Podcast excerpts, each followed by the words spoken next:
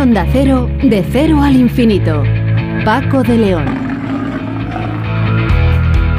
Señoras y señores, muy buenas madrugadas y bienvenidos a esta cita semanal que mantenemos aquí en Onda Cero para hablar de los temas que más nos interesan y desde luego en un programa diferente para gente curiosa. Hoy Vamos a hablar, vamos a tener ocasión de hablar con el doctor Jesús Barea, que es médico intensivista del Hospital Universitario 12 de octubre de Madrid. Con él vamos a saber cómo funcionan las unidades eh, aerotransportadas, los helicópteros que se utilizan en casos de, accidentes em, o traumatismos, traumatismos graves que necesitan de una rápida eh, evacuación de los eh, pacientes. Bueno, conocemos em, quiénes forman parte de estas unidades, qué preparación tienen y cómo funcionan en definitiva.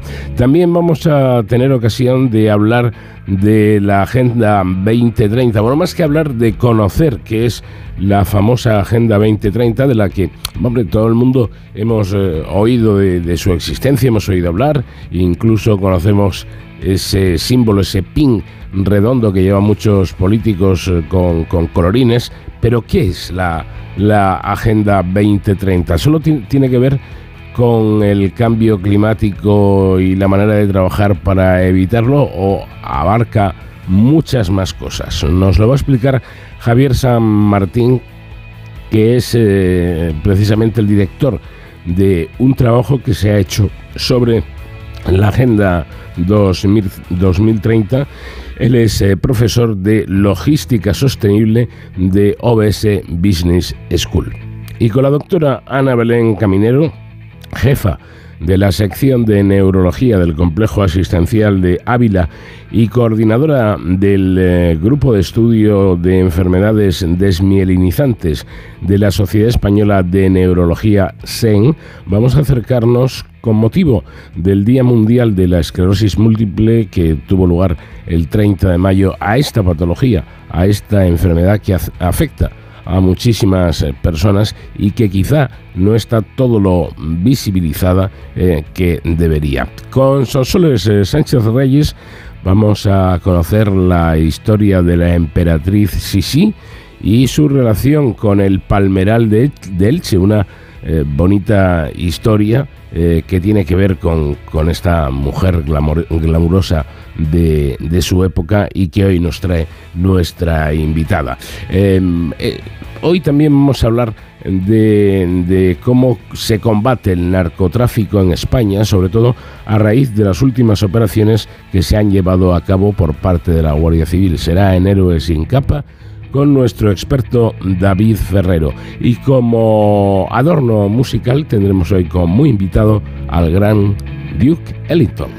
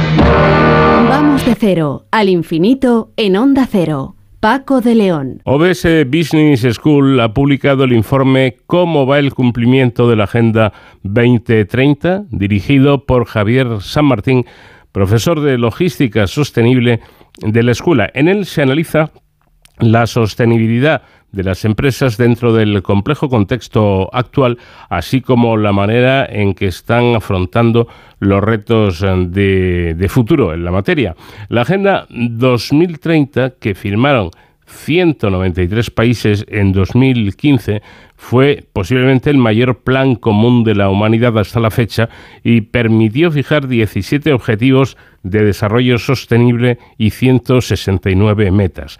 Fue el fruto de mucho trabajo que ha tenido que, soportar eh, innumerables ataques por diversas razones, no haber tenido en cuenta objetivos tan importantes como los culturales, no haber fijado reglas de financiación y de cumplimiento obligatorio, haber primado los objetivos económicos sobre los medioambientales, no haber dado la suficiente importancia a la igualdad de género, inmiscuirse en la soberanía de los países o no hacerlo, ser poco beligerante con el cambio climático o ser una agenda globalista dispuesta a arruinar a colectivos con el fin de cumplir sus objetivos. Y así un largo etcétera. Yo creo que hay, desde luego, motivo más que suficiente para hablar detenidamente de ello. Javier San Martín, ¿qué tal? Buenas noches. Hola, hola, buenas noches, Paco. ¿Qué tal estás? Pues encantado de, de poder charlar contigo y que nos expliques, bueno, esta, esta agenda, ¿a, quién se le ocurrió? Bueno, pues eh, previamente, previamente existían uno, otra, otro plan similar, más, menos ambicioso, porque solamente eran ocho objetivos que se llamaban los objetivos del milenio, que llegaban a, su vigencia y entonces pues la Agenda 2030 fue el plan previsto para, para digamos, eh, sustituir a los objetivos del milenio. Y ¿A qué se le ocurrió? Pues no lo sé, pero si decimos quién fue el líder que impulsó la consecución y, el éxito de, lograr que todos los países del mundo, pues por primera vez firmaran un tratado, pues fue el que en aquel momento era su máximo responsable, que se llamaba Ban Ki-moon. Y la verdad es que tuvo, tuvo aliados, ¿no? Y yo pienso que el aliado principal pues fue Barack Obama, que en todo momento se mostró como muy ilusionado con este tema y fue el que fue un poco pues mm, intentando ayudar a Ban Ki-moon a ir eh, sorteando las dificultades y los problemas de los países que ponían trabas a la hora de a la hora de firmar este tratado. Lo que pasa es que la cuestión es saber qué es exactamente esta, esta Agenda 2030, porque es que se mezclan un montón de cosas, como hemos señalado, ¿no? Eh, desde medioambientales, eh, de productividad de las empresas, de igualdad de género. Eh, ¿No es un poco un batiburrillo todo esto o, están interrelacionadas estas cuestiones? Bueno, de alguna forma, de alguna forma, lo que se buscaba era, pues, transformar, transformar el mundo, ¿no? y de alguna manera pues se quería sobre todo continuar con esos objetivos del milenio y entonces digamos los objetivos básicos pues eran un poco los mismos la lucha contra el hambre la lucha contra la pobreza la educación de calidad la mejora de la salud pero se complementó se complementó pues hasta llegar a 17 desde 8 y, y, y al final pues de alguna manera lo que buscaba era erradicar la pobreza promover la prosperidad y eh, proteger el medio ambiente, ¿no? Y de alguna forma, pues, pues eso fue un poco lo que fue ampliando esos objetivos iniciales hasta llegar a esos 17 que finalmente se, que finalmente se firmaron. Muchas críticas que recibió fue por, por no haber tenido en cuenta alguna cosa más. O sea que no, no, no le criticaron especialmente por tener 17. Había gente que le hubiera gustado que hubiera tenido más. Sobre todo culturales, que no se tuvo en cuenta ni, ni ni objetivos culturales y religiosos, por ejemplo, y eso fue algo que en su momento se criticó mucho. Em, ¿Es positiva la, la creación de esta agenda? Bueno, yo creo que lo más positivo es de verdad poner de acuerdo a 193 países que lógicamente pues cada uno tiene sus intereses y su manera de ganarse la vida y su forma de competir eh, para hacer, digamos, algo beneficioso para toda la humanidad y sobre todo haciendo hincapié, por ejemplo, en temas como la igualdad, ¿no? Cuando sabemos que hay países que, digamos, lo de la igualdad les queda como muy lejos, ¿no? Entonces yo creo que este fue el gran mérito, ¿no? A lo mejor se bajaron un poco, se bajó un poco el pistón para conseguir lograr el acuerdo de todos y que todo el mundo firmara, pero realmente que se firmaran estos 17 objetivos por los 193 países del mundo, yo aún me, me sigue pareciendo una cosa increíble, ¿no? Y que desde luego yo creo que hoy no sería posible. Como, está el mundo ahora mismo, yo creo que hoy no sería posible. Claro. Y eh, otra cuestión importante es, ¿es posible llevar a cabo algo así? Bueno, la verdad es que los objetivos son ambiciosos, bastante ambiciosos, y en cambio, pues digamos, no hay normativas que obliguen al cumplimiento, no hay, no hay financiación asegurada, digamos, se han puesto objetivos muy ambiciosos, pero digamos se les han puesto trabas para que se puedan cumplir, ¿no? Pero en cualquier caso, yo creo que lo que sí que está ocurriendo es que según ha sido conocido por la gente, porque el gran problema que yo le vi siempre a la Agenda 2030 es que no se, no se informó, no se informó a la población. Sea, un compromiso que se tendría que haber adquirido al firmar esto es haber difundido su existencia y que digamos los ciudadanos lo conocieran y los ciudadanos y las empresas y de alguna forma todos los estamentos sociales tuvieran conocimiento de primera mano y desde el principio de, en qué consistía y para qué se hacía, ¿no?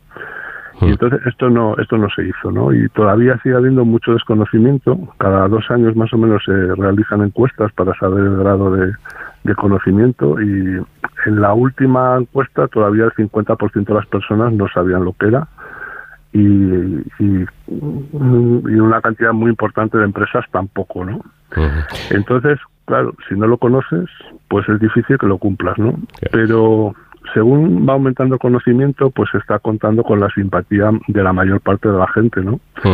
Y lógicamente, si la gente pues simpatiza con, con el plan, pues al final las empresas simpatizan, ¿no? Porque al final las empresas están formadas por personas, ¿no? Entonces, yo creo que eso, eso de que las empresas y las personas estén un poco por la labor, pues va a hacer que, determinados cambios se vayan acelerando con el paso del tiempo, ¿no? Eh, es completamente cierto eso que comenta nuestro invitado, que no, no ha habido una difusión, unas campañas de, explicación a la ciudadanía de lo que de lo que es eh, este proyecto, pues eh, enorme, ¿no? De la Agenda 2030, poco más allá de esos pines circulares eh, y multicolor que veíamos en las americanas de, los de los políticos y, empezamos a, preguntar qué significa ese pin, ¿no? Hasta que poco a poco nos fueron hablando de la Agenda 2030, pero efectivamente, mm, poco más, no se ha explicado prácticamente nada. Claro, yo, por ejemplo, una cosa que a mí me ha llamado mucho la atención eh, es que eh, no se haya pasado algo de formación sobre este tema a la formación obligatoria, tanto en colegios como en institutos como en universidades. Yo estaba haciendo un poco una encuesta toda la gente cercana eh, en edad de formación de mi, de mi entorno y en colegios nada. En institutos, a lo mejor en algún instituto se da una charla, en universidades poca cosa y sí en los posgrados sí se está dando, digamos, formación en todos los posgrados. ¿Y por qué no antes? ¿Qué pasa? Mm. Que la gente no, no puede saber este tipo de cosas antes, que se da formación en los colegios cada vez de más cosas que con muchos padres están en desacuerdo con ello y por ejemplo de un tema tan importante como esto no se explica nada, ¿no? es, sorprendente. ¿Y hay alguna derivada política en todo esto? Porque eh, parece que hay una especie de corriente un poco en contra de esta agenda, ¿no? Bueno, ya, ya sabemos que determinados políticos buscan enemigos contra, contra los que luchar siempre, ¿no? Entonces parece que sí que en algún caso algún partido pues ha visto que ha visto en este tema el enemigo, ¿no? Cuando yo creo que son objetivos muy honorables y, y que además están acordados por todos los países. Entonces, no sé, la verdad es que yo creo que en todo momento se quiso intentar evitar esto. Eh, que hubiera estos enfrentamientos políticos y quizá por ahí fue un poco la menor ambición y el no obligar a nadie a nada y todo esto. pero sí, es cierto, es cierto que, que hay determinados partidos que, que llevan mal el tema de la Agenda 2030. Bueno, en diferentes análisis se ha comprobado cómo el tamaño de las empresas o su valor no implica mayor sostenibilidad. De hecho, solo 11 empresas de entre las 100 más valiosas del mundo están entre las 100 más sostenibles. Sí, correcto. llama, un poco la atención, ¿no? Cuando se supone que una gran empresa debería ser la, eh, pues no sé, la que estuviera más a la última.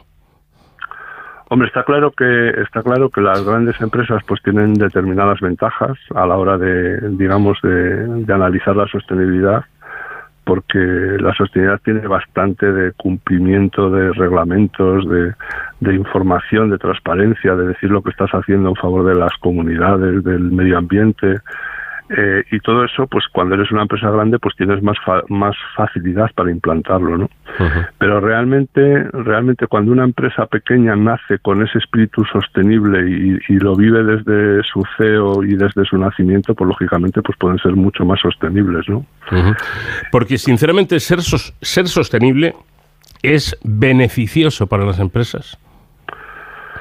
Claro, o sea, si ya, si ya nos fijamos un poco en lo que es la palabra sostenible, lo que pasa es que, claro, estas cosas se manipulan tanto, se soban, se le dan vueltas, cada uno lo interpreta de una forma, pero en el fondo ser sostenible lo que quiere decir es ser duradero, o sea, es durar en el tiempo sin poner en riesgo con tu actividad tu propia existencia, ¿no? Sin, sin digamos, sin esquilmar los recursos en los que te basas para tener tu negocio, ¿no?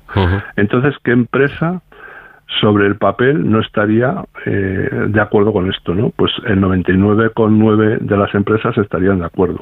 Ah. Claro, luego habrá empresas mineras, habrá empresas de extracción de petróleo, eh, de generación de energía a, partir del carbón, que claro, su modelo de negocio es antisostenible, porque están trabajando con energías fósiles y con energías contaminantes. Esas empresas son muy grandes, pero son muy pocas, ¿no? Entonces, pues digamos ahí es donde está realmente un poco el, el kit contra las empresas que habría que digamos regular para, para que cambien su modelo de negocio ¿no? el resto comprenden perfectamente que la sostenibilidad les beneficia eh, hay algo que me parece llamativo, y con esto volvemos a lo que decíamos antes de la falta de, de información y es que diversas encuestas arrojan resultados sorprendentes. Más del 50% de las empresas no saben en qué consiste la Agenda 2030. A mí esto me parece grave, ¿no? Sí, la verdad es que, bueno, son encuestas que se van haciendo oleadas. Eh, hay encuestas eh, españolas, europeas y mundiales. Y efectivamente, la última difundida mundial que, que se hizo, pues aparecía este dato, ¿no? Si lo traemos más a clave, más a clave nacional, pues esta, o sea, este desconocimiento baja mucho y ya digamos eh, pues eh, el 94% de las empresas grandes saben o dicen que saben lo que es la agenda 2030 eh, el 86% a nivel general y yo creo que como un 69% eh, dicen que lo saben en profundidad, ¿no? Mm. Claro, si ya empezamos a bajar hacia las empresas pequeñas y hacia los autónomos, pues estos porcentajes también caen fuerte, ¿no? Y, y, volvemos otra vez a lo de antes, ¿no? Es que no se ha hecho ningún esfuerzo de formación. Tenemos un ministerio de Agenda 2030 y no se ha hecho ningún esfuerzo de, de, dar a conocer qué es la Agenda 2030 y qué hay detrás de esas que hay detrás de esas, de esas siglas, ¿no? Pues llamativo, sin duda alguna. Bueno, eh, cuéntanos qué son los ODS. Bueno, pues los ODS es, la sigla de los Objetivos de Desarrollo Sostenible, es, digamos, la base en la que se, en la que se sustenta la Agenda 2030, porque la Agenda 2030 se crea para impulsar el cumplimiento de esos 17 Objetivos de Desarrollo Sostenible. Y, al final pues digamos son son fines son fines para los firmantes del plan que como hemos dicho antes pues son los 193 países no con lo cual son fines para la humanidad no entonces pues son fines pues como acabar con la pobreza acabar con el hambre que todo el mundo tenga acceso a una, a una salud y a un bienestar adecuado, la educación de calidad, la igualdad de género, agua limpia y saneamiento disponible en todos los hogares de todos, de todos los países del mundo, que la energía sea asequible y renovable, que eh, digamos la gente tenga acceso a trabajo decente. Por ejemplo, hay un dato que sale en el informe que realmente a mí particularmente me parece casi el dato más más destacado por lo negativo, que hay un 7,2% de las personas del mundo que, digamos, están por debajo del umbral de la pobreza de sus respectivos países siendo trabajadores en activo. O sea, que, que teniendo un trabajo eh, estés por debajo del umbral de la pobreza. O sea, esto es, esto es bastante triste, ¿no? Y bueno y así podríamos seguir pues hasta hasta los 17 no eh, que me, por lo que veo leyendo el, el, estudio resulta que esos ODS pueden variar dependiendo de a qué países nos referamos, nos refiramos, por ejemplo, dice el estudio que las compañías a nivel mundial que sí están mentalizadas prestan atención especial a los ODS 8, 9 y 13 y las empresas españolas son el 5, el 8 y el 12, o sea que hay, hay, hay mm, diferencias, ¿no? Bueno, los, los ODS son los mismos para todos. Eh, lo que sí que existen diferencias es entre qué tipos de empresas y qué, en qué países se trabajan más en, en, unos ODS o en otros. Efectivamente, en España las empresas a nivel general, el ODS sobre lo que más están trabajando es sobre el de, el de igualdad de género.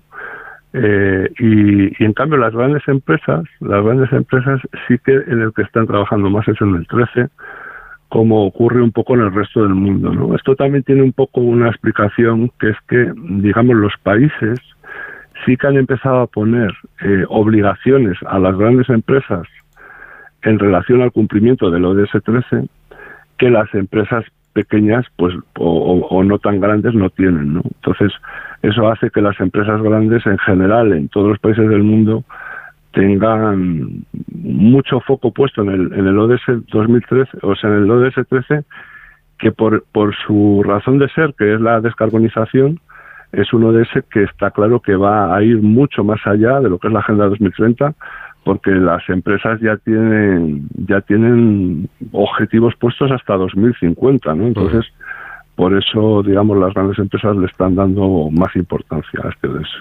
¿Y qué papel juega en todo esto la transformación digital eh, en las empresas?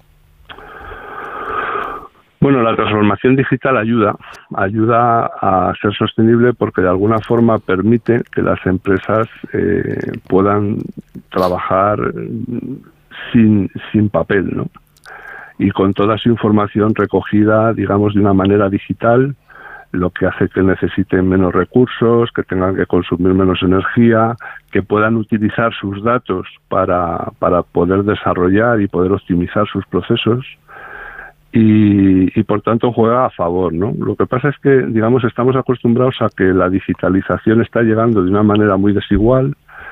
Tenemos también el tema de la brecha digital, que, digamos, no se está teniendo en cuenta que la información digitalizada sea sencilla y, por tanto, digamos, hay determinados colectivos que se sienten muy perjudicados por la digitalización de determinados procesos. Pues, por ejemplo, en España hemos tenido todos los casos de, del maltrato que están dando los bancos a sus clientes con el tema de la digitalización. Y entonces, claro, la digitalización en muchos ámbitos se ve como un enemigo, ¿no? Cuando realmente lo que es un enemigo es la mala digitalización, ¿no? El que, el que digamos, la digitalización siempre viene, pues, un poco para perjudicar al usuario, ¿no? Vamos a decir en este caso al trabajador y por tanto el trabajador pues no está especialmente alineado con que la digitalización vaya vaya funcionando ¿no?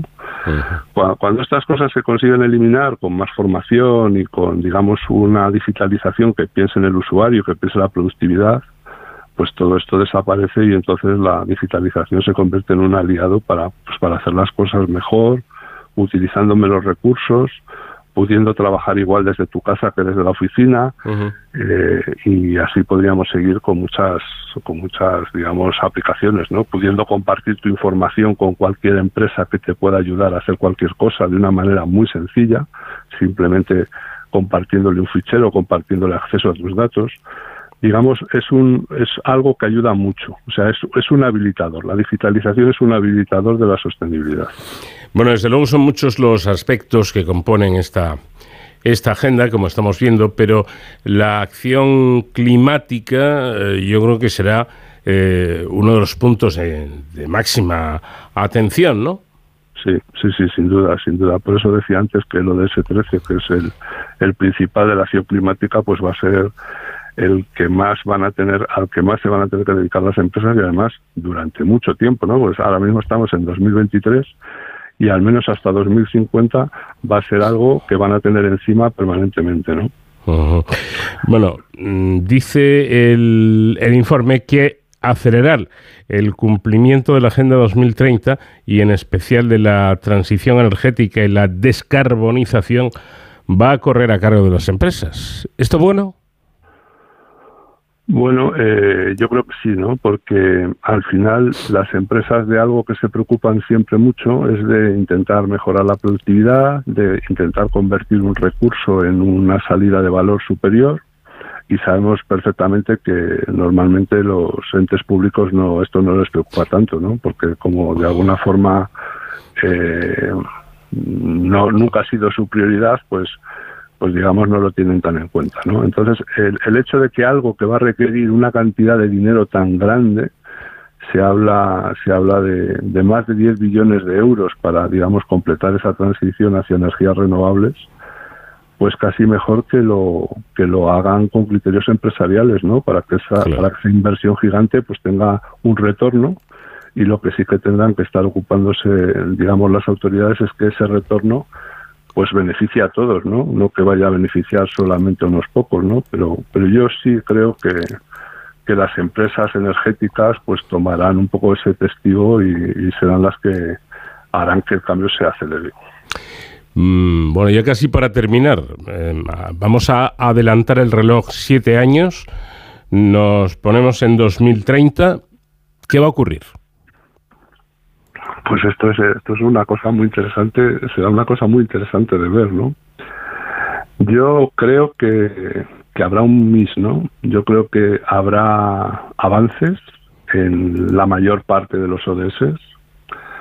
En, también en la mayor parte de los ODS no se llegará a cubrir el objetivo completamente, pero yo creo que habrá merecido la pena. O sea, yo creo que cuando lleguemos a 2030 diremos, bueno, pues mira, la Agenda 2030 no ha hecho todo lo que tenía que hacer, pero digamos estamos en un mundo mejor gracias a ella y, digamos permitirá negociar la siguiente ola de, un programa de, desarrollo sostenible pues con muchísimo más conocimiento y probablemente con muchos objetivos si no alcanzados del todo, sí más cerca de alcanzarse que de no alcanzarse, ¿no? Entonces, yo, yo, lo veo así. Yo siempre soy más, más bien tirando optimista y donde sí que creo que sin duda eh, habremos cambiado mucho es en la parte climática. O sea, yo creo que en 2030 el petróleo seguirá, por supuesto, pero su importancia eh, será muy inferior a la que tiene hoy. Y, digamos la energía fundamental en el mundo en 2030 será una energía renovable, ¿no? Y eso ya, solo eso ya será un avance eh, importantísimo, ¿no? Porque eso devolverá mucha soberanía a muchos países. O sea, ahora no nos olvidemos que la mayor parte del carbón, la mayor parte del petróleo, la mayor parte del gas está en muy pocos países que a lo largo de la historia han podido hacer lo que les ha dado la gana con los precios, eh, extorsionando, han causado guerras, han causado problemas de todos los colores y yo creo que eso, ese dominio absoluto que han tenido del mundo desde, pues no sé, desde hace ya más de 100 años, ¿no? Ya Rockefeller en los años 20 ya era el tío más poderoso del mundo, ¿no? Pues yo creo que esto le va quedando poco ya. Pues esperaremos ese tiempo hasta situarnos en ese año 2030 a ver cómo va todo esto de, de, la agenda, que hombre, es un asunto que tiene bastante, bastante importancia. Javier San Martín, profesor de Lógica Sostenible de OBS Business School y director de este informe. Gracias por habernos atendido. Muy buenas noches. Muchísimas gracias, Paco. Un saludo.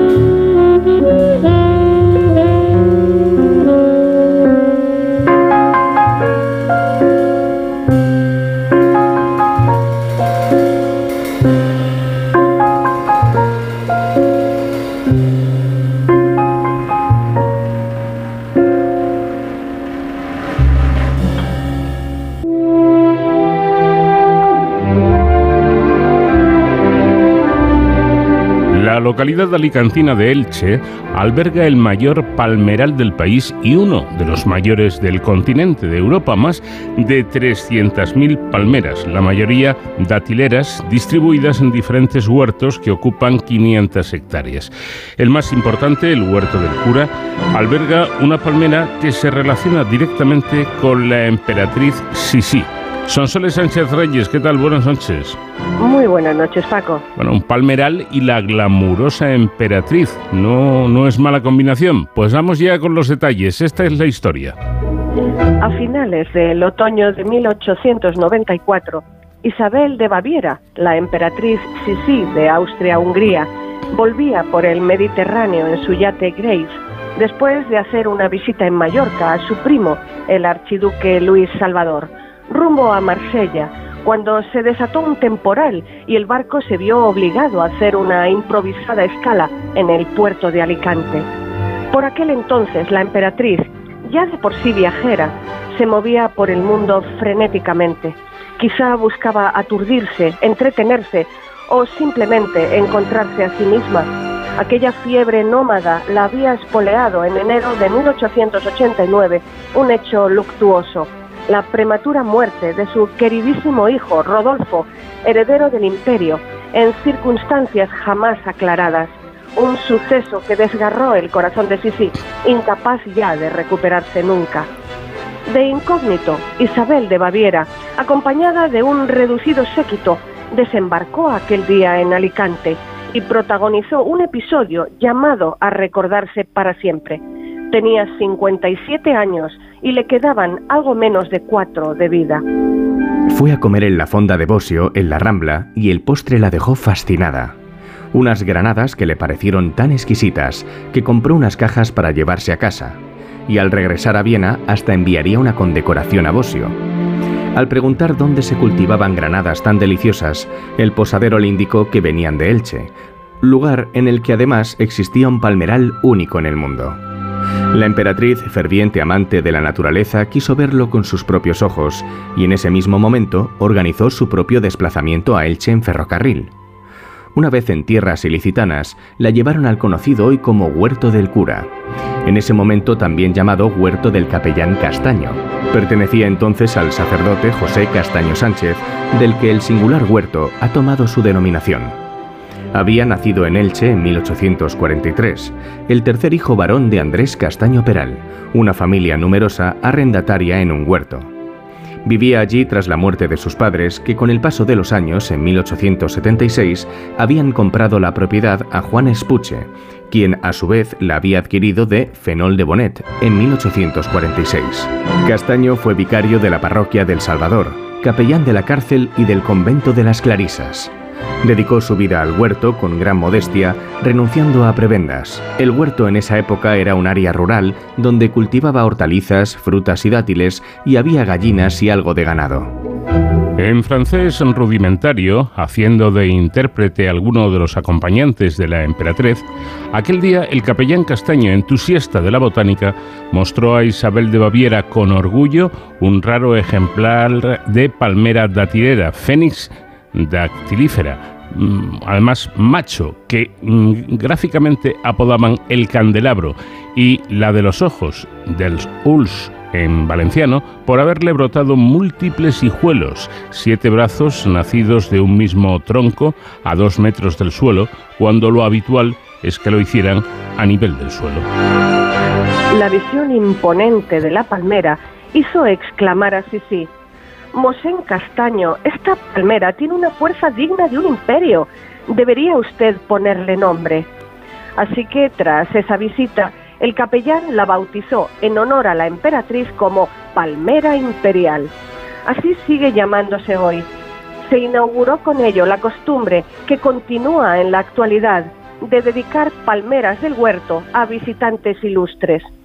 Hacia el año 1900, el capellán Castaño debió ponerle un soporte metálico a la palmera debido a la envergadura que estaban adquiriendo los hijuelos. Hoy día lo mantiene para no desplomarse por su peso de 8 toneladas, repartido en una altura de 17 metros. Alrededor de ese año, en la vivienda como las que utilizaban los hortelanos de la época, el capellán Castaño construye adosada la capilla donde oficiaba diariamente misa. La palmera imperial había germinado alrededor de 1830 y en 1865 comenzó a dar muestras de su singularidad al brotarle del tronco multitud de hijuelos. Algunos se desprendieron al crecer por su propio peso, quedando siete, simétricos y equidistantes. Como fenómeno botánico, desafía las leyes de la biología. Los hijuelos generalmente nacen en esta especie a ras del suelo, cuando las palmeras tienen entre 10 y 15 años de edad. Y estos surgieron cuando la palmera tenía más de 30 años y a gran distancia de las raíces, que es donde hay más savia, alimentándose en cambio de la savia que les llega a través de la palmera central. Existe un libro de firmas del huerto del cura que data de 1900, una tradición impulsada por el entonces archivero municipal Pedro Ibarra, por la que el capellán Castaño invitaba a firmar a los invitados ilustres que pasaban por el jardín, tradición que se ha mantenido hasta hoy. A partir de 1902 comenzaron a llegar los primeros turistas extranjeros y se editaron las primeras postales. José Castaño falleció a los 75 años en 1918. Su entierro multitudinario fue el homenaje que le rindió Elche. Al año siguiente, el huerto se subastó siendo adquirido por Juan Orts Miralles, cuya familia sigue siendo la propietaria a día de hoy cuando la célebre palmera tiene ya cerca de 200 años de vida. La compra se materializó en los meses de agosto y septiembre de 1919. Orts era el sexto y último hijo de una familia modesta. Propietario de una fábrica de alpargatas, obtuvo premios en las exposiciones de París y Milán con sus modelos de calzado de lona. Un hombre inteligente y adelantado para su época, amigo del capellán Castaño, que conocía bien su huerto y comenzó mejoras convirtiéndolo en residencia de verano. En 1919 amplía la vivienda, añade una planta más, se suprime el porche y se transforma el corral en cochera. Mérito de Orts fue no ceder a presiones especulativas para convertir el terreno en suelo urbano y abrirlo a las visitas del público en general. La mayor parte de la Guerra Civil Española el huerto fue incautado por brigadas anarquistas, rebautizado como Huerto Internacional y usado como escuela. En 1940 vuelve a la familia Orts con Juan Orts Román, hijo del anterior propietario. Primogénito de seis hermanos y licenciado en Derecho, ocupó cargos en su ciudad natal y colaboró en la prensa provincial y nacional. Fue cronista oficial de la ciudad y patrono del misterio de Elche. Realizó la reforma más importante hasta entonces, convirtiendo el huerto en jardín de recreo y dándole proyección turística, ya con el nombre definitivo y único de Huerto del Cura. En 1942 construyó la casa actual como su residencia permanente, con tres partes diferenciadas, la vivienda, la capilla y la casa de estudio, con una biblioteca dotada de más de 5.000 ejemplares y la colección de autógrafos, manuscritos y cerámica valenciana de los siglos XVIII y XIX. Si en los tiempos de su padre el huerto fue lugar de encuentro de grandes políticos, con él fue el centro de la sociedad ilustrada de la época. Fallecido en 1958, sus restos descansan, según su voluntad, en la capilla del huerto junto a su esposa María Serrano Barceló. Sus seis hijos heredan el huerto y de la mano de José Orts Serrano, con el apoyo del resto de hermanos, se crean nuevos espacios ornamentales en torno a la palmera imperial. Gracias a sus conocimientos paisajísticos y botánicos, se distribuyen paisajes en distintas parcelas del huerto, con cactus, palmeras exóticas de diferentes latitudes, cítricos y plantas como las de la familia de las Samiaceae, samias, o del género de las cicas, así como estanques con peces, patos, tortugas y nenúfares. Cuenta con una veintena de ejemplares sueltos de pavos reales, algunos de ellos albinos, que se pasean por los alrededores de la palmera imperial. La transformación se mantiene fiel a la estructura del huerto tradicional de Elche, con sus parcelas y sus caminales, y conserva su sabor de jardín árabe mediterráneo. El huerto del cura, con una superficie de más de 13.000 metros cuadrados y alrededor de mil palmeras, en su mayoría datileras, obtuvo en 1943 la categoría de Jardín Artístico Nacional. En el año 2000, como parte del Palmeral Histórico de Elche, fue declarado por la UNESCO Patrimonio de la Humanidad. Desde 1953, la emperatriz Sisi está presente en el huerto del cura, a la cara este de la palmera a la que dio nombre, con un busto cuyo autor es el escultor José Sánchez Lozano. El huerto del cura cuenta además con esculturas de la Dama de Elche, de Juan Orts Román, de Jaume I el Conquistador y un busto, obra de Miguel Ruiz Guerrero del Capellán Castaño, ubicado en 2018 con motivo del centenario de su fallecimiento y que da la bienvenida a los visitantes en la entrada. En el huerto se ha habilitado una sala para exhibir el reportaje fotográfico Las Edades de la Palmera Imperial. Un recorrido en 16 imágenes desde mediados del siglo XIX hasta la actualidad, en el que aparecen figuras históricas como el presidente del Gobierno de España, Eduardo Dato. El recinto para la exposición es una antigua cabaña de labores de jardinería de 50 metros cuadrados. El huerto del cura evoluciona en menos de 100 años, desde un área rural tradicional a un jardín con proyección turística y cultural internacional, donde conviven plantas tradicionales de la zona con otras de procedencia tropical se convierte en el lugar más visitado de Elche. El 2 de marzo de 1972, la familia propietaria del huerto inauguraba en sus inmediaciones el Hotel Huerto del Cura, de cuatro estrellas, que en 2019 fue adquirido por la cadena hotelera Port Hotels. El 6 de septiembre de 2019, la familia Orts celebró el centenario de la compra del Jardín Huerto del Cura con un acto en el que reunió a cerca de 90 familiares de varias regiones de España e incluso Reino Unido. Los nietos de Juan Orts Miralles y todos los nietos y bisnietos de Juan Orts Román, su hijo, se congregaron en Elche con presencia de autoridades. En 2019 también se conmemoraron 125 años de la visita de Sisi, que inspiró el nombre de la icónica palmera del palmeral más grande de Europa, a la que el poeta Miguel Hernández dedicó unas estrofas de uno de sus poemas, apareciendo mencionada en varias canciones populares y en la famosa habanera Aromas Ilicitanos. Con la distancia que dan los años, esa tarde de Isabel de Baviera bajo la palmera del huerto del cura demostraría haber sido un descanso a modo de oasis en un trayecto personal interior por tierras yermas, enmarcado entre un origen y un destino igualmente trágicos y cronológicamente equidistantes. La muerte de su hijo en 1889 estaba abocada a verse sucedida por la de la propia Sisi en 1898 en un atentado anarquista en la localidad suiza de Ginebra. En la mitad de la línea temporal entre ambos puntos, en 1894, el solaz del Palmeral de Elche, con el regusto aún de las granadas en el paladar, sería para la emperatriz un inusitado momento de calidez y dulzura entre tragos vitales muy amargos. La preciosa historia de la emperatriz Sisi y su palmera de Elche que hoy nos ha traído Sonsoles Sánchez Reyes. Y por supuesto, dentro de una semana aquí seguiremos escuchando todas estas historias que nos cuenta cada semana. Sonsoles, eh, muchas gracias, un fuerte abrazo. Muchas gracias a ti, Paco, un fuerte abrazo. De cero al infinito.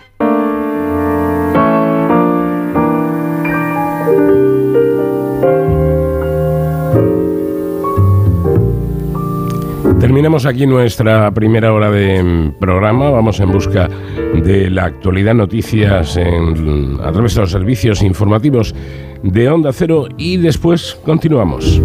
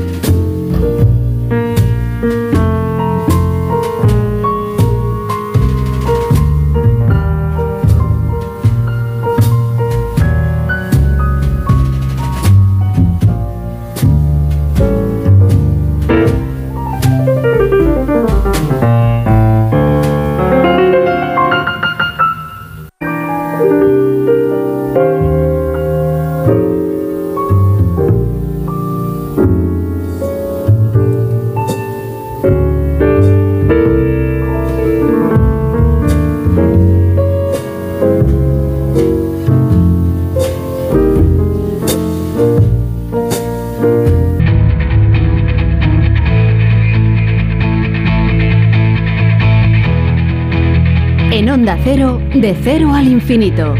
Paco de León.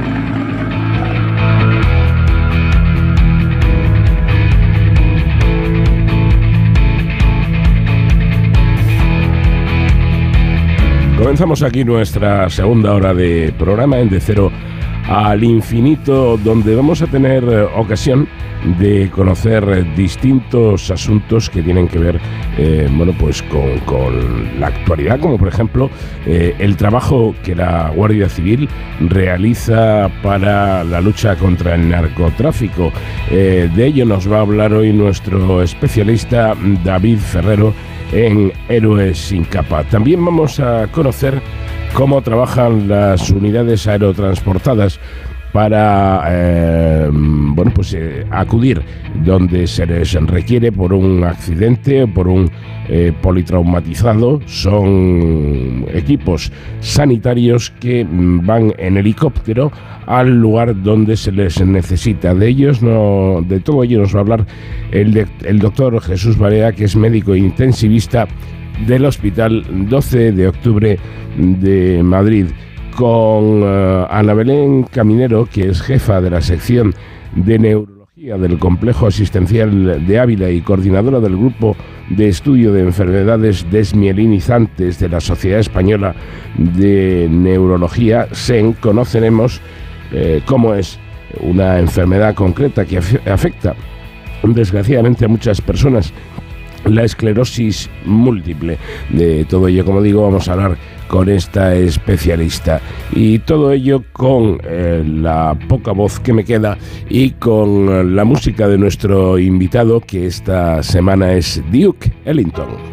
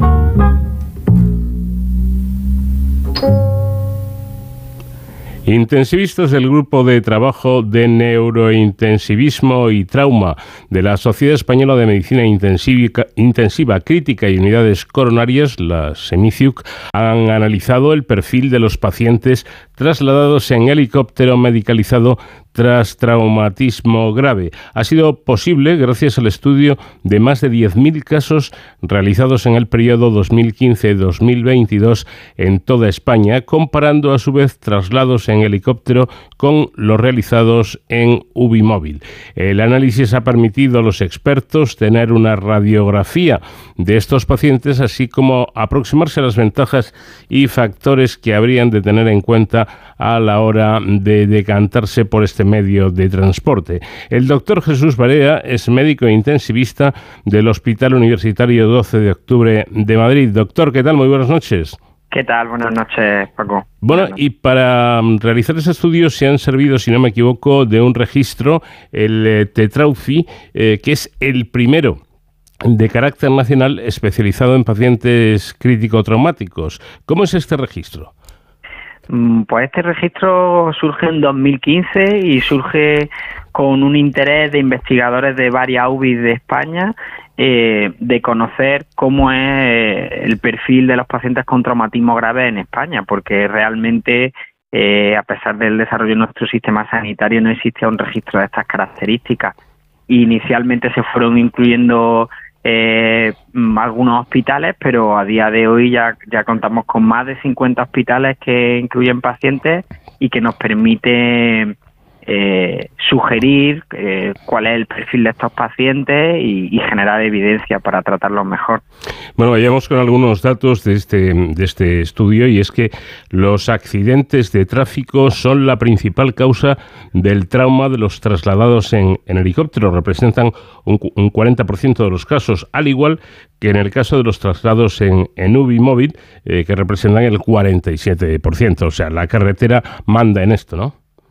Y sí, sí, sin duda, eh, a pesar de las medidas eh, de salud pública que se han desplegado en los últimos años, los accidentes de tráfico siguen siendo eh, la principal causa de traumatismo, pero también es cierto que ya no son la única, ¿no? Que aparecen otras causas que son importantes, que no podemos perder de vista y que hay que seguir incidiendo sobre ellas, como son los accidentes deportivos, los accidentes laborales, y además esas causas parece que están especialmente representadas en este subgrupo de pacientes eh, que aportamos en la investigación trasladados en helicóptero, ¿no? Probablemente por, por la zona geográfica más dispersa donde se puedan producir los accidentes deportivos, los accidentes laborales, eh, tienen más relevancia en, en este traslado mediante helicóptero.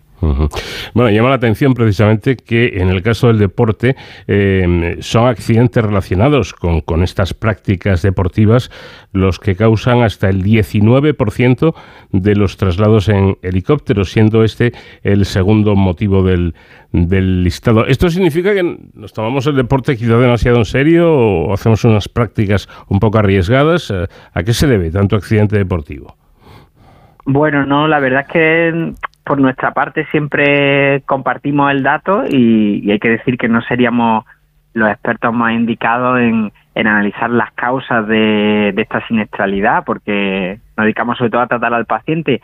Pero bueno, yo, intuyo que la forma de relacionarse con el medio y del ocio ha cambiado mucho en los últimos años, ¿no? Y ahora, eh, pues el deporte lo hacemos en zonas más remotas, eh, más carretera, más bicicleta, más deporte de montaña y como suele pasar, eh, los cambios en la sociedad, la forma en que trabajamos y nos divertimos eh, los seres humanos rápidamente impactan en cómo, en cómo son los traumatismos y esto cambia en la sociedad claramente lo hemos visto en, los datos del registro.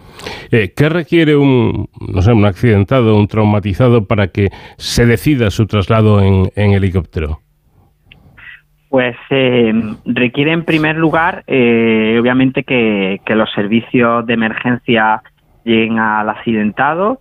Eh, desde un primer momento, los servicios de emergencia extrahospitales, que son expertos en esto, eh, con muy poquita información son capaces de, de asignar una gravedad al paciente, de ver, dependiendo de qué lesiones y qué gravedad tiene, cuál sería el centro más recomendado para su tratamiento y en función de los recursos que hay disponibles en ese momento y de la isocrona, es decir, de, lo del tiempo que se tardaría en trasladar a este centro, se le asigna el recurso eh, que va a aportar más beneficio al paciente, que puede ser una ambulancia medicalizada, una UBI móvil o un helicóptero. ¿Tienen un tiempo estimado eh, aproximadamente de, cuánto tarda un, helicóptero en llegar hasta, hasta el paciente? Bueno, esto es muy variable dependiendo de dónde se ha producido el accidente, de la dispersión del área eh, donde ha ocurrido, eh, pero nosotros en nuestro caso, en el 12 de octubre, tenemos tiempos de traslado realmente cortos que están por debajo de los 30 minutos y en la mayor parte de las ocasiones por debajo de los 15 minutos. Bueno, pues es, es, una buena media, sin duda alguna. Y llama también la atención que en el caso no ya de los helicópteros, sino de las UBI móviles, eh, sean las caídas las que ocupen el segundo puesto. Pero sí, esto mismo que comentábamos anteriormente sobre los cambios que se producen en, en la sociedad que rápidamente influyen en la forma en que se producen los traumatismos, lo estamos viendo respecto a las caídas. Las caídas desde propia altura eh, que pueden parecer mm, algo, un mecanismo banal, en los últimos años está teniendo un impacto muy relevante en trauma y está en relación a dos aspectos, a la toma de una serie de fármacos eh, que nos permiten mejorar la supervivencia en eh, muchas patologías, como son los fármacos anticoagulantes y antiagregantes, pero sabemos que son fármacos que ante una caída leve sí que incrementan el riesgo de, de sangrado grave, este sería el primer factor.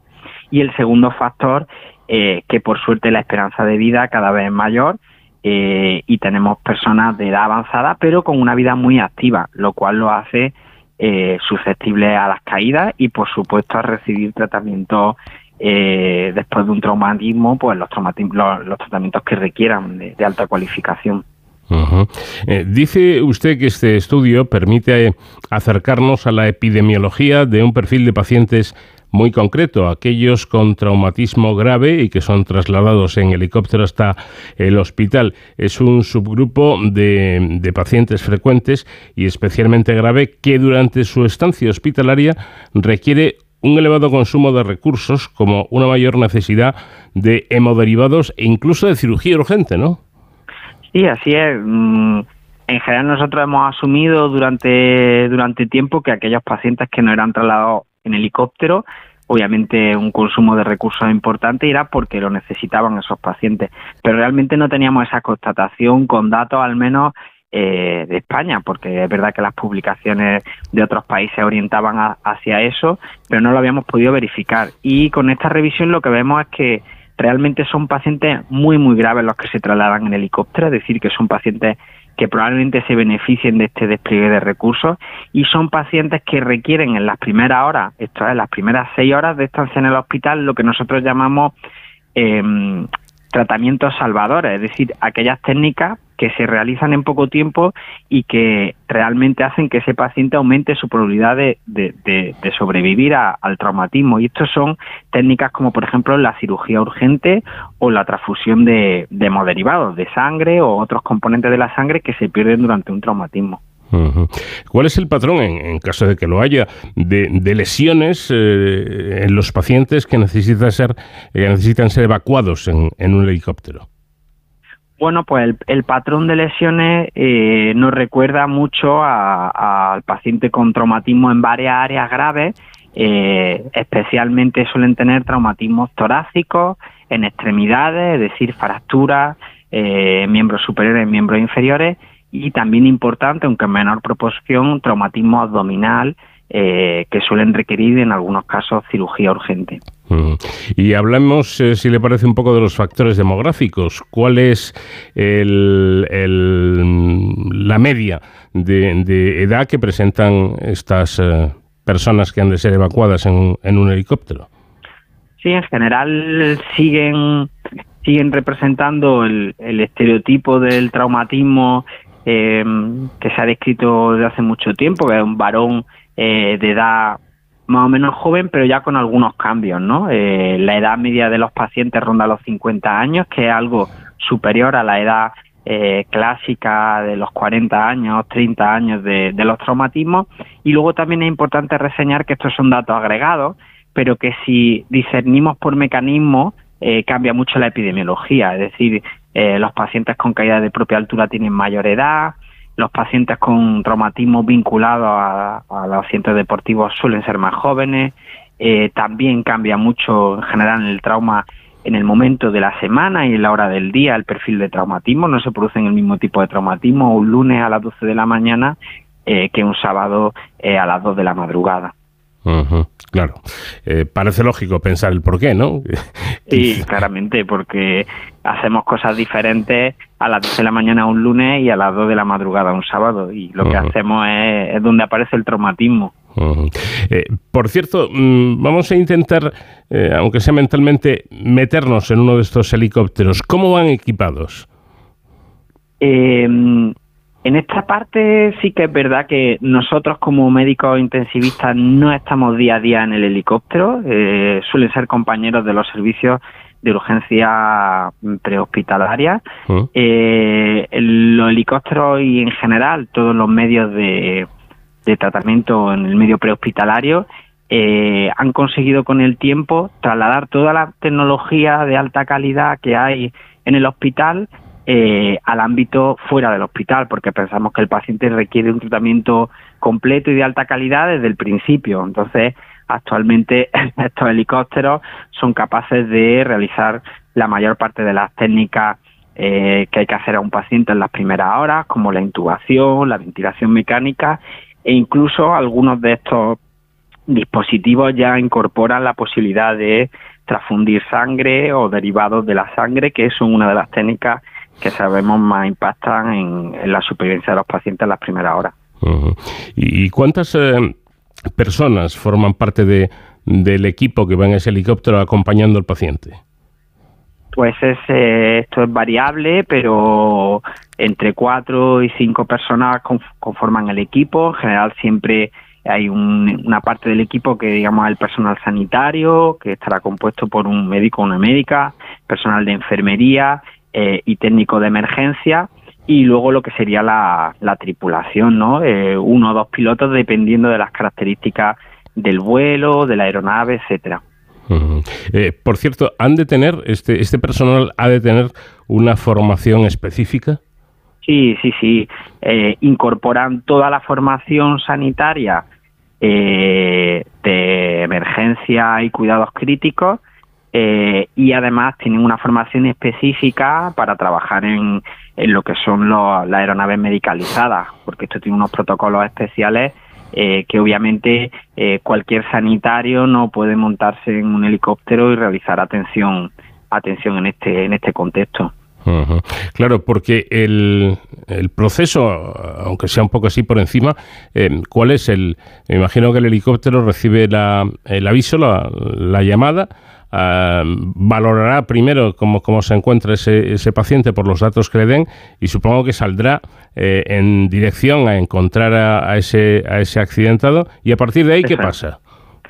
Bueno, en general ellos están en estrecha coordinación con, con las mesas eh, de emergencias que son las que donde entra la llamada, valoran inicialmente los datos que tienen sobre el paciente y como decíamos asignan, asignan el mejor recurso. Cuando se decide que ese recurso es el helicóptero, pues trasladan la posición y las características del paciente, eh, de manera que el helicóptero eh, va, va, a su encuentro. Eh, y bueno, pues dependiendo de las características del paciente, a veces, digamos, la estrategia más apropiada es recoger al paciente y trasladarlo rápidamente al hospital más cercano o a lo que nosotros conocemos como hospital útil, que es el más cercano que puede dar el tratamiento que necesita ese paciente, o a veces hay que hacer algún tipo de actuación antes de, eh, subir al paciente al helicóptero, porque no todas las actuaciones médicas se pueden hacer durante el vuelo, esto también es, un tema muy especializado, eh, y algunas hay que hacerlas en tierra antes de despegar el vuelo. Claro, todo esto hay que tenerlo en cuenta porque, porque es importante y se trabaja en unas condiciones eh, también muy, muy determinadas. Eh, no todo se puede hacer en vuelo, pero me imagino que dependiendo de, de las lesiones que presente el, el paciente, eh, como pasa un tiempo, mm, aunque sea corto, pero un tiempo en definitiva, hasta que el paciente ingresa en, en el hospital, me imagino que, que los médicos y el personal sanitario tendrán que ir durante ese trayecto muy, muy vigilantes, muy atentos a, cómo, cómo va respondiendo el paciente, ¿no?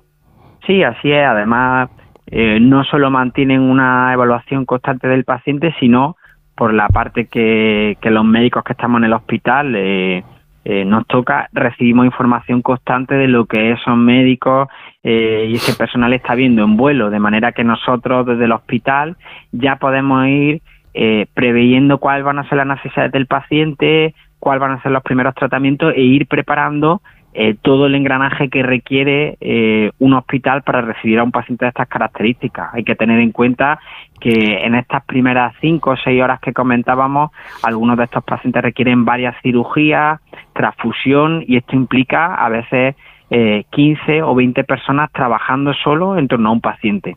De que toda esta información que nos llega de los compañeros que primero atienden al paciente, que son los compañeros del helicóptero, del medio prehospitalario, esta información para nosotros es de vital importancia para ir preparando al hospital y que todo vaya eh, lo más rápido posible y, sin ningún tipo de sorpresa. Claro, imagino que cada caso es distinto, ¿no? No es lo mismo una persona que, pues, que tenga una fractura, que, eh, bueno, pues que eso no es, digamos, especialmente eh, grave, a, mm, eh, pues no sé, otro, otro paciente que presente otras, digamos, heridas más, más, graves. ¿no? ¿Hay, hay momentos de estrés en, en, todo este traslado y trayecto? Sí, sí, sí. El, el paciente con trauma grave en general, el paciente en la emergencia, el paciente crítico eh, al cual nos enfrentamos los intensivistas, pero eh, cualquier paciente con una patología grave, eh, su exposición o el tratamiento requiere cierto, cierto nivel de estrés, que este estrés nosotros los que trabajamos en la emergencia intentamos llevarlo a un punto eficiente, es decir, un estrés que nos permita trabajar mm, lo más ágiles posible eh, sin llegar a paralizarnos, pero siempre, siempre hay, hay un punto de estrés eh, con el cual convivimos e intentamos aprender a, trabajar. porque yo, mm, no sé, estaba pensando, por ejemplo, en el caso de un politraumatizado serio, em, que ojo, si eso es difícil manejarlo en un hospital, eh, en un helicóptero debe ser todavía más complicado, ¿no? Sí, sí, sin duda los compañeros que trabajan en, en el traslado de estos pacientes eh, tienen una, una, alta cualificación, eh, además que tienen una, una, experiencia muy prolongada, no, no, no comienza uno a ver los pacientes más graves desde el principio, sino que van acumulando experiencia y luego tienen programas de formación y reciclaje continuo. Requiere mm. una formación muy específica y, y, gracias a que así eh, nuestros pacientes se tratan eh, con, unos estándares de, calidad. Pues gracias a esa formación específica del personal sanitario, de los médicos y personal sanitario, y gracias a la rapidez que normalmente eh, con la que normalmente se realizan estos traslados se pueden salvar y de hecho se salvan muchas vidas. Doctor Jesús Barea, médico intensivista del Hospital Universitario 12 de Octubre de Madrid, muchas gracias por habernos atendido y enhorabuena por el trabajo que realizan. Nada, muchas gracias a ustedes por el interés y aquí estamos para lo que necesiten. De cero al infinito. 55.000 personas padecen esclerosis múltiple en España, una enfermedad neurológica autoinmune y crónica que se diagnostica principalmente en mujeres entre los 20 y los 40 años y que constituye la segunda causa de discapacidad en adultos jóvenes en nuestro país. De ello vamos a hablar a continuación con una experta como es la doctora Ana Belén Caminero, jefa de la sección de neurología del Complejo Asistencial de Ávila y coordinadora del Grupo de Estudio de Enfermedades Desmielinizantes de la Sociedad Española de Neurología SEN. Doctora, ¿qué tal? Muy buenas noches. Hola, buenas noches. Bueno, una enfermedad, como vemos, que afecta a bastantes personas y que, ¿por qué se caracteriza? Esta enfermedad se caracteriza porque afecta mm, fundamentalmente a gente joven, debuta en personas que tienen entre 20 y 40 años, afecta mayoritariamente a mujeres, eh, aproximadamente hay dos, tres mujeres por cada varón afecto y cursa con una serie de síntomas que son muy variables y que se presentan en forma de episodios que llamamos brotes o exacerbaciones, que consisten en la aparición de una serie de síntomas neurológicos a lo largo de varios días, que duran varios días o semanas y posteriormente remiten, a menudo sin dejar secuelas, pero con la evolución de la enfermedad pueden quedar secuelas. Los síntomas de debut más importantes o más característicos eh, son los siguientes. La presencia de alguna alteración visual con disminución de la agudeza visual, generalmente afectando a un ojo, o pérdida de fuerza en alguna parte del cuerpo, un brazo y una pierna del mismo lado, son las dos piernas, también trastornos de sensibilidad afectando a los miembros en diferentes combinaciones, trastornos esfinterianos, también puede aparecer visión doble, trastorno del equilibrio, em, pérdida del control esfinteriano que creo que he mencionado y luego mm. también a la larga pueden darse síntomas cognitivos con problemas de memoria, orientación, problemas de atención o problemas también como fatiga, eh, dolor neuropático, etcétera. Mm, quizá por eso se la conoce como la enfermedad de las mil caras, ya que se manifiesta en formas, como nos está comentando nuestra invitada, muy diferentes en cada persona, siendo diversos sus síntomas, así como su evolución. ¿Esto complica eh, o supone una, complicación para el diagnóstico o no? No, esto no complica el diagnóstico porque ya es conocida la variable presentación de los síntomas en estos pacientes entonces, a menudo el diagnóstico no es complicado en la mayor parte de los casos eh, y hoy por hoy también es cierto que los pacientes tienden a consultar antes ante la presencia de síntomas neurológicos, con lo cual el diagnóstico se ha adelantado bastante respecto a cómo se hacía unos cuantos años, lo cual ha mejorado el pronóstico ya que se instauran los tratamientos de una manera más precoz. Bueno, precisamente para darle visibilidad y con motivo del Día Mundial de la Esclerosis Múltiple, el pasado 30 de mayo, la compañía de ciencia y tecnología Merck eh, pues, ha impulsado la campaña Un ritmo imparable frente a la esclerosis eh, múltiple. ¿Realmente todavía es una eh, enfermedad, una patología poco visibilizada? Todavía es una enfermedad poco visibilizada, pero es cierto que bastante más de lo que era antes. Eh, Merck es verdad que es una de las compañías que más eh, está dedicándose a visibilizar esta enfermedad y a intentar proporcionar apoyo y ayuda a los pacientes junto con otras muchas compañías. Y precisamente el lema de esta campaña lo que mm, traduce es que lo que se pretende es que estos pacientes puedan llevar una vida cercana a la normalidad y como hemos dicho que afecta a gente joven, pues es gente generalmente imparable, que tiene muchísimas ganas de vivir, que está empezando o estudiando, está a lo mejor empezando su actividad laboral, que está empezando a formar una familia. Se pretende que no tengan que eh, renunciar a ninguna de estas eh, situaciones que son las que por las que pasa una persona normal y que los pacientes con esta enfermedad pues puedan hacerlo también de la manera más cercana a la normalidad posible. Antes, vamos a ver, eh, yo no lo tengo muy claro. Antes hablaba de la ELA, la esclerosis lateral amiotrófica. Eh, ¿Es lo mismo? No, son dos enfermedades completamente diferentes que no tienen nada que ver una con la otra. Hmm. La ELA es una enfermedad puramente neurodegenerativa y afecta a otras áreas del sistema nervioso central diferentes a las que se afectan en la esclerosis múltiple. Por lo tanto, aunque tengan la palabra esclerosis de inicio en su nombre, no tienen nada que ver una con la otra. Bueno, como comentábamos al, al comienzo, estamos hablando de una enfermedad crónica, eh, es decir, no existe curación, ¿no?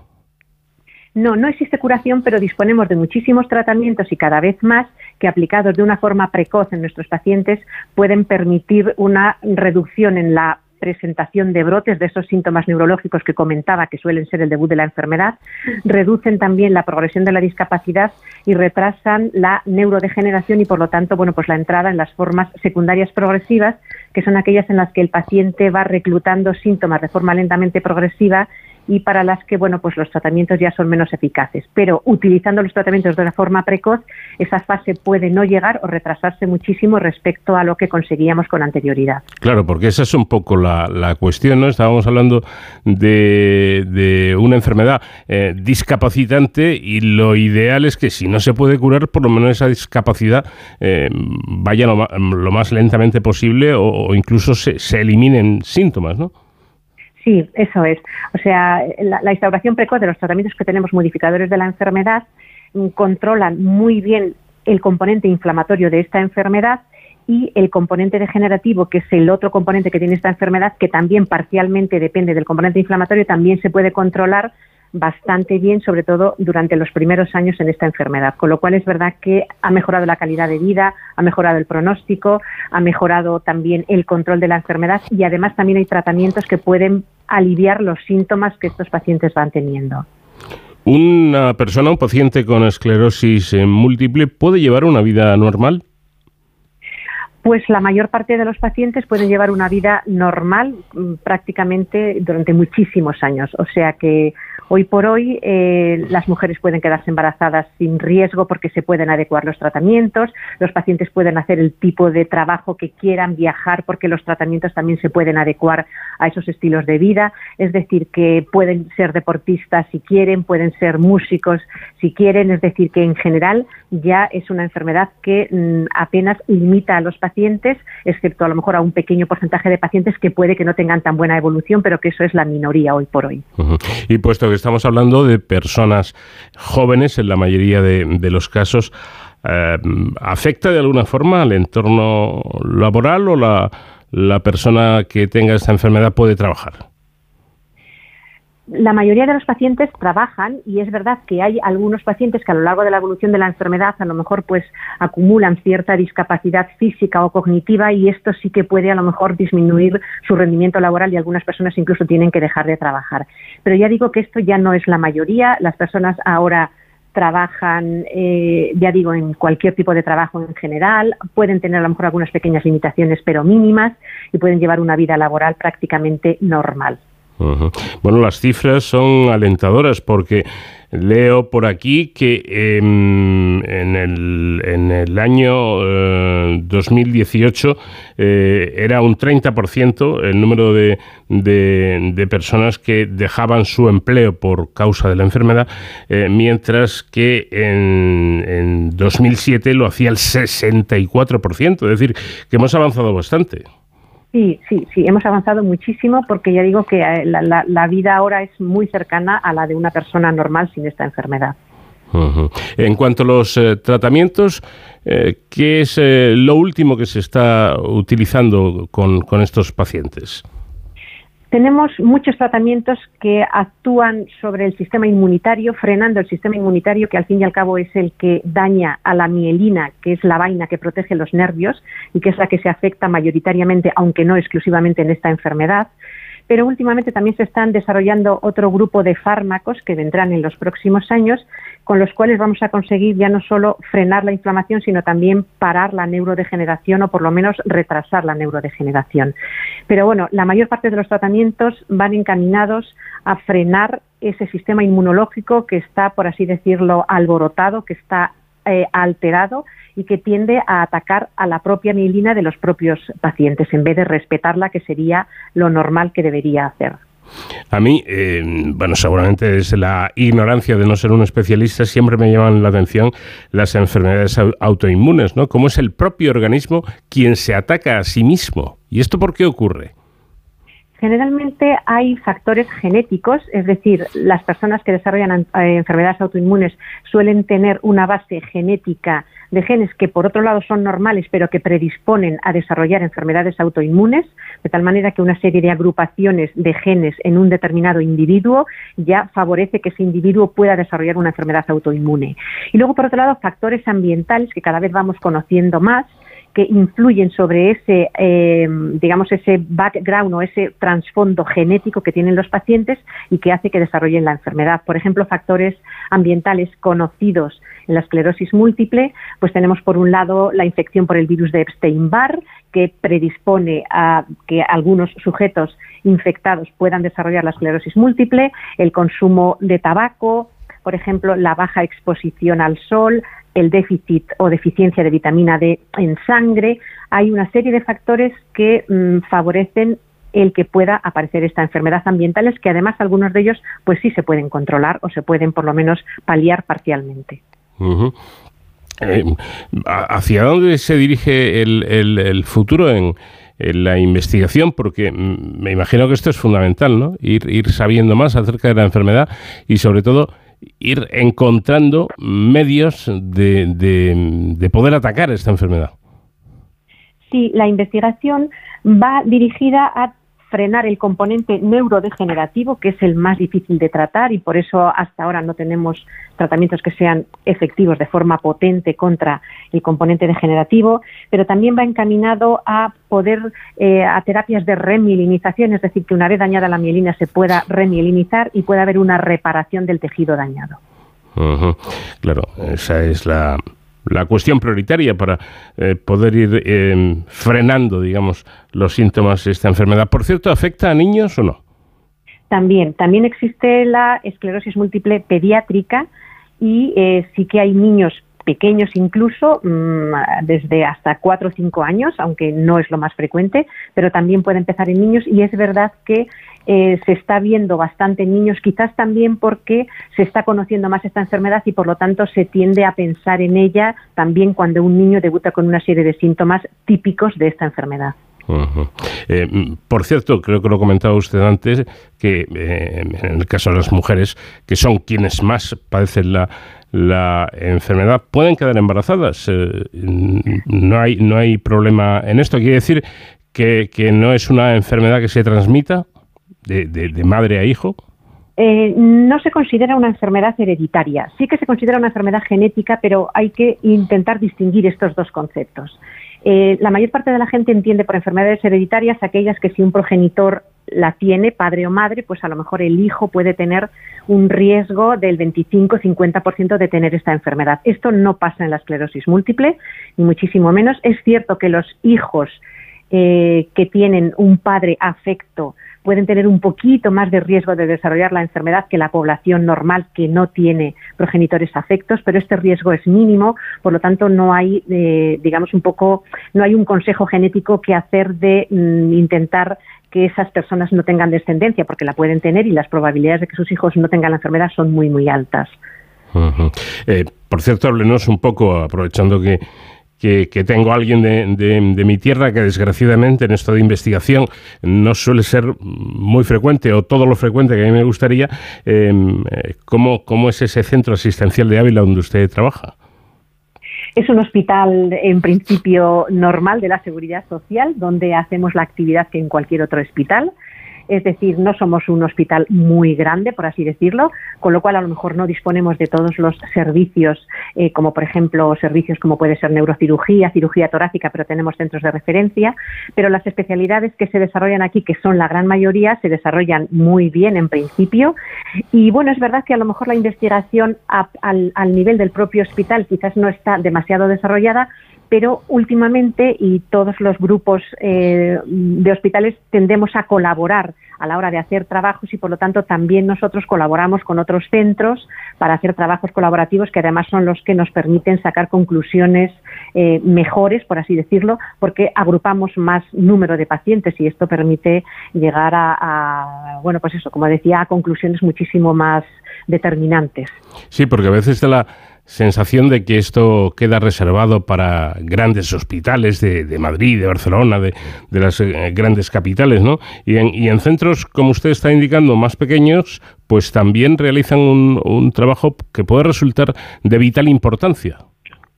Sí, sí. Es cierto que los grandes centros tienen probablemente más posibilidades y más potencial de hacer investigación, pero los centros más pequeños nos podemos unir con frecuencia a centros grandes o unir entre nosotros y con eso conseguimos hacer casuísticas también, pues bueno, bastante mm, que, de las cuales al final podemos sacar conclusiones también bastante buenas.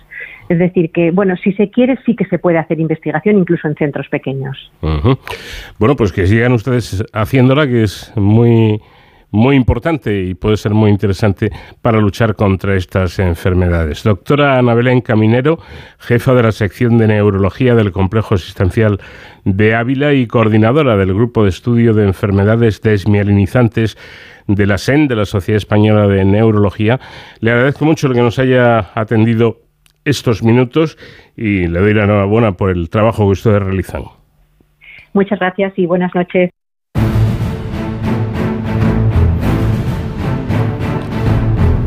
Y hoy en Héroes sin capa vamos a ponernos en contacto con la Guardia Civil para saber cómo combaten el narcotráfico en nuestro país a raíz de las últimas operaciones que han llevado a cabo. Eh, David Ferrero, ¿qué tal? Buenas noches. Hola Paco, muy buenas madrugadas. Efectivamente vamos a seguir conociendo el trabajo que realizan nuestros héroes sin capa esta vez de un cuerpo del que ya hemos hablado muchas veces, pero es que tenemos que seguir hablando de estos profesionales porque realmente hacen cosas muy importantes, eh, como es la lucha contra el narcotráfico, que no es un tema eh, menor ni un tema baladí, porque fijaos, permitidme así rápidamente que haga un repaso de los últimos días. Bueno, eh, hace nada, hace un par de días, sabíamos de una operación abierta de la Guardia Civil contra el narcotráfico en, Málaga. Pero es que, fijaos, el 5 de junio, por ejemplo, intervenidos en Huelva más de 2.600 kilos de hachís en dos operaciones eh, contra, contra el tráfico de drogas. 1 de junio, desarticulada una organización criminal internacional dedicada también al transporte de estupefacientes entre España y Polonia. El 26 de mayo, eh, desarticulada la banda del narco conocido como Resitas, que estaba dedicada también al tráfico de, de, cocaína en el campo de Gibraltar, y en esta operación fueron detenidas 30 personas e incautados nada más y nada menos que mil kilos de cocaína.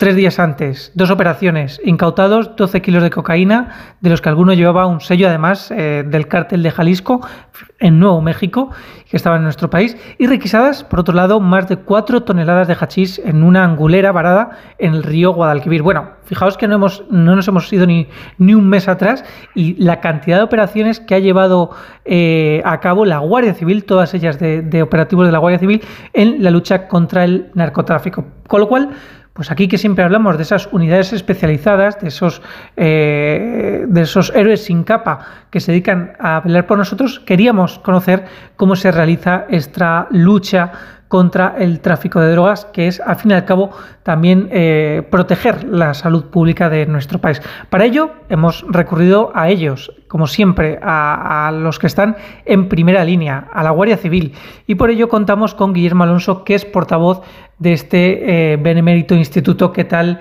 eh, Guillermo? Muy buenas noches y bienvenido. Bueno, pues muchas gracias por atendernos. Eh, eh, a grandes rasgos y, por introducir de alguna forma esta entrevista, eh, la lucha contra el narcotráfico es una de las principales actividades que lleva realizando la Guardia Civil desde sus inicios. Bueno, es una de, una de más de las múltiples actividades que realiza la Guardia Civil en prevención de cualquier tipo de delito, que puede ser desde delitos contra la persona o delitos contra la naturaleza y en este caso pues eh, los delitos contra contra eh, en este caso contra como decía con la de, sanidad ¿no? aquí estamos estamos es un delito que afecta que afectan también a todos y además no solo los delitos que conllevan la droga sino los delitos que están también relacionados con la droga como pueden ser delitos violentos no que se cometen consecuencia de, de ese mundo ese mundo que, que bueno porque es un mundo eh, violento y un mundo donde donde, como decía, se cometen otros delitos, como también podría ser, por ejemplo, el blanqueo de capitales. Pues claro, los delincuentes que se dedican a esto del narcotráfico suelen ser delincuentes eh, peligrosos que trabajan muchas veces de forma organizada, ¿verdad? Claro, detrás de todo esto, de un aparente, por ejemplo, imaginar un aparente cultivo de, marihuana, esta marihuana que, se, que, como digo, se, se cultiva en, en una vivienda, en en una barriada eh, de, una ciudad andaluza, una ciudad de, cualquier ciudad de España, eh, o en una finca escondida, detrás de eso, esa marihuana tiene un destino final. Ese destino final, en muchos de los casos, va a ser Europa. Por lo tanto, necesita en lo que sería el crimen organizado para esa marihuana que se va recolectando, eh, esos cogollos partículas de marihuana que se van recolectando en diferentes sitios, se van uniendo, se van envasando al vacío y se tienen que transportar a, esa, a, bueno, a donde sea, ¿no? ese lugar de Europa. Entonces, detrás de eso, sin duda, hay crimen organizado y después esa violencia que, que lleva la tele, que es la violencia pues, de organizaciones que roban a otras organizaciones, en fin, todo este, ese, mundo que es un mundo, como digo, muy peligroso. Además, es peligroso no solamente por el ámbito de las organizaciones criminales, sino también porque puede salpicar en un determinado momento al ciudadano de a pie, no solamente a través del consumo de estos estupefacientes, que va directamente a la salud, sino que además si este eh, tipo de delincuencia no se combate de forma eficaz y antes de que arraigue, por así decirlo, eh, puede suponer un problema también de seguridad pública. Claro, claro, y no es la primera vez que, por ejemplo, eh, lo que se denominan huecos, que son los robos de droga entre, entre organizaciones. No es la primera vez que se han equivocado los, los malos, como decimos nosotros, las organizaciones, y han cogido y han entrado en una vivienda creyendo, creyendo que era la vivienda a lo mejor de un narcotraficante y han cogido y a lo mejor pues han, han agredido y además bastante violentamente a los miembros de, una familia que no tiene nada que ver, ¿no? Eso no es la primera vez que ocurre. Mm. Entonces, ese, es un peligro que tiene, sobre todo tiene la marihuana, pero después hay otras organizaciones son las de hachís, que son las que traen el hachís que se produce en Marruecos y que tiene ese destino final eh, también Europa, ¿no? Europa y parte, por supuesto, en España, pero la gran parte va a Europa. Pues ahí son organizaciones que están acertadas normalmente en la costa y que se dedican a ese transporte, solamente al transporte, porque el dueño de la droga en principio es eh, el marroquí y después el dueño final van a ser esas diferentes organizaciones de diferentes países europeos, ¿no?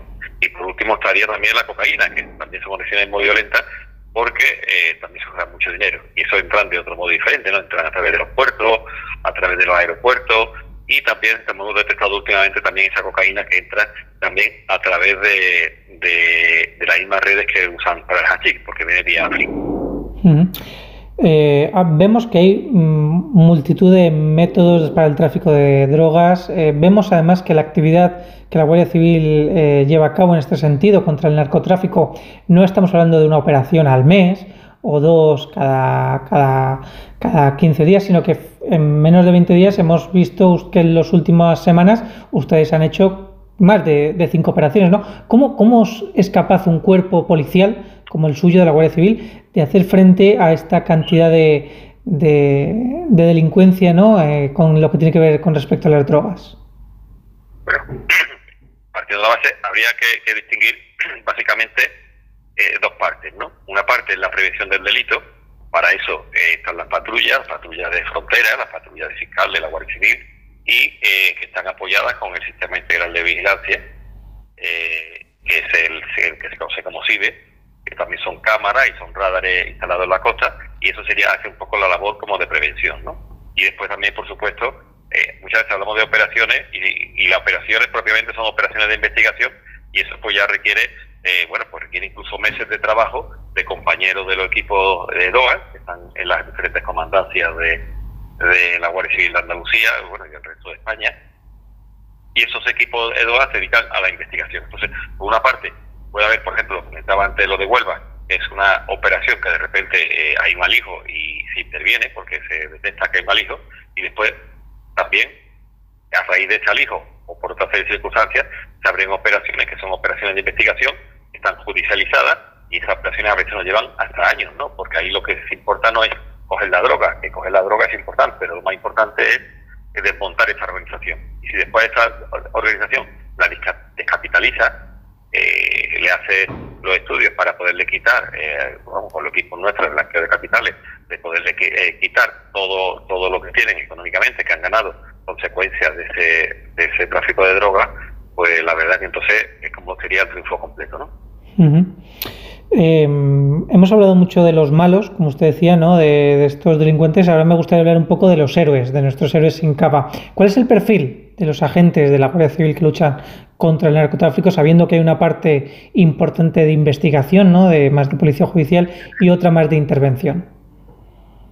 Pues, eh, por supuesto hay de todo, porque en la Guardia Civil no dejamos de ser eh, personas normales y corrientes que vamos a nuestro trabajo.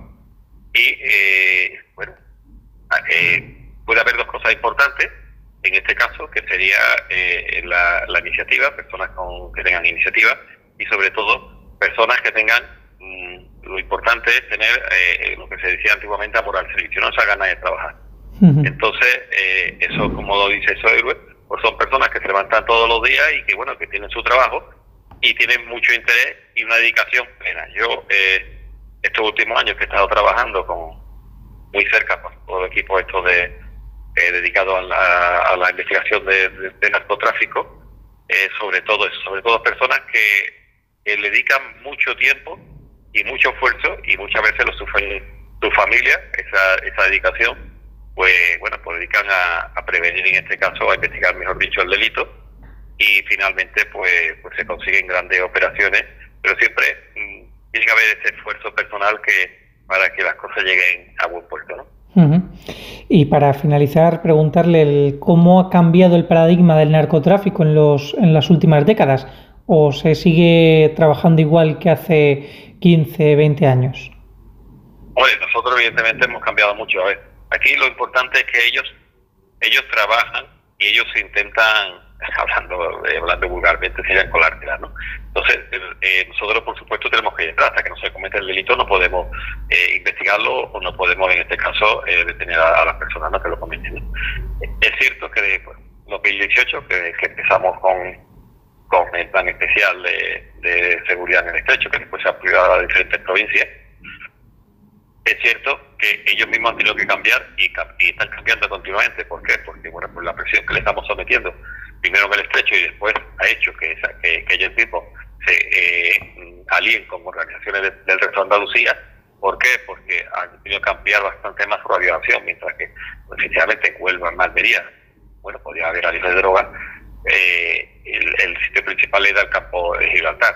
A nosotros presionar en el campo de Gibraltar, pues han tenido que, como digo, digregarse. Otra cosa también, eh, han cambiado los métodos, mientras que antes en una embarcación con hachís iba a Marruecos, volvía y se escondía en, la costa, en los embarcaderos que, que tenían preparados.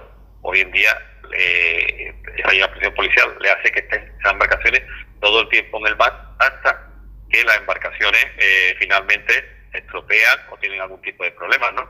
¿Qué es lo que pasa? Pues entonces eh, la tiran y buscan, buscan otras embarcaciones.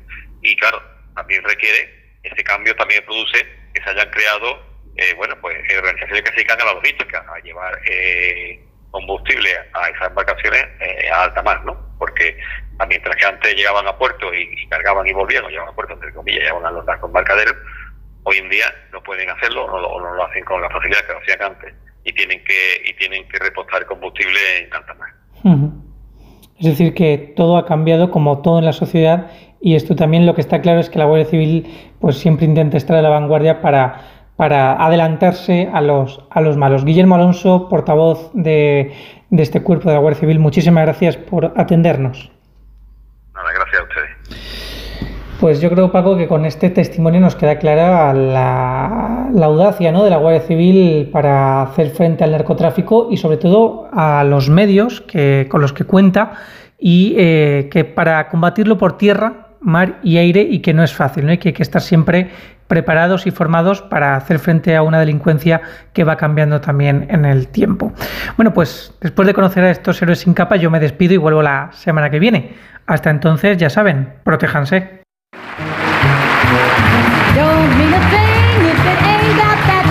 Hasta aquí llegamos, nos tenemos que despedir porque nuestro tiempo se acaba. Lo hacemos con eh, la música de nuestro invitado esta semana, Duke Ellington, acompañado por Ella Fitzgerald, un dúo realmente magistral. Nada más, prometo volver la semana que viene y prometo hacerlo ya en unas condiciones, eh, bueno, pues adecuadas. Gracias, adiós.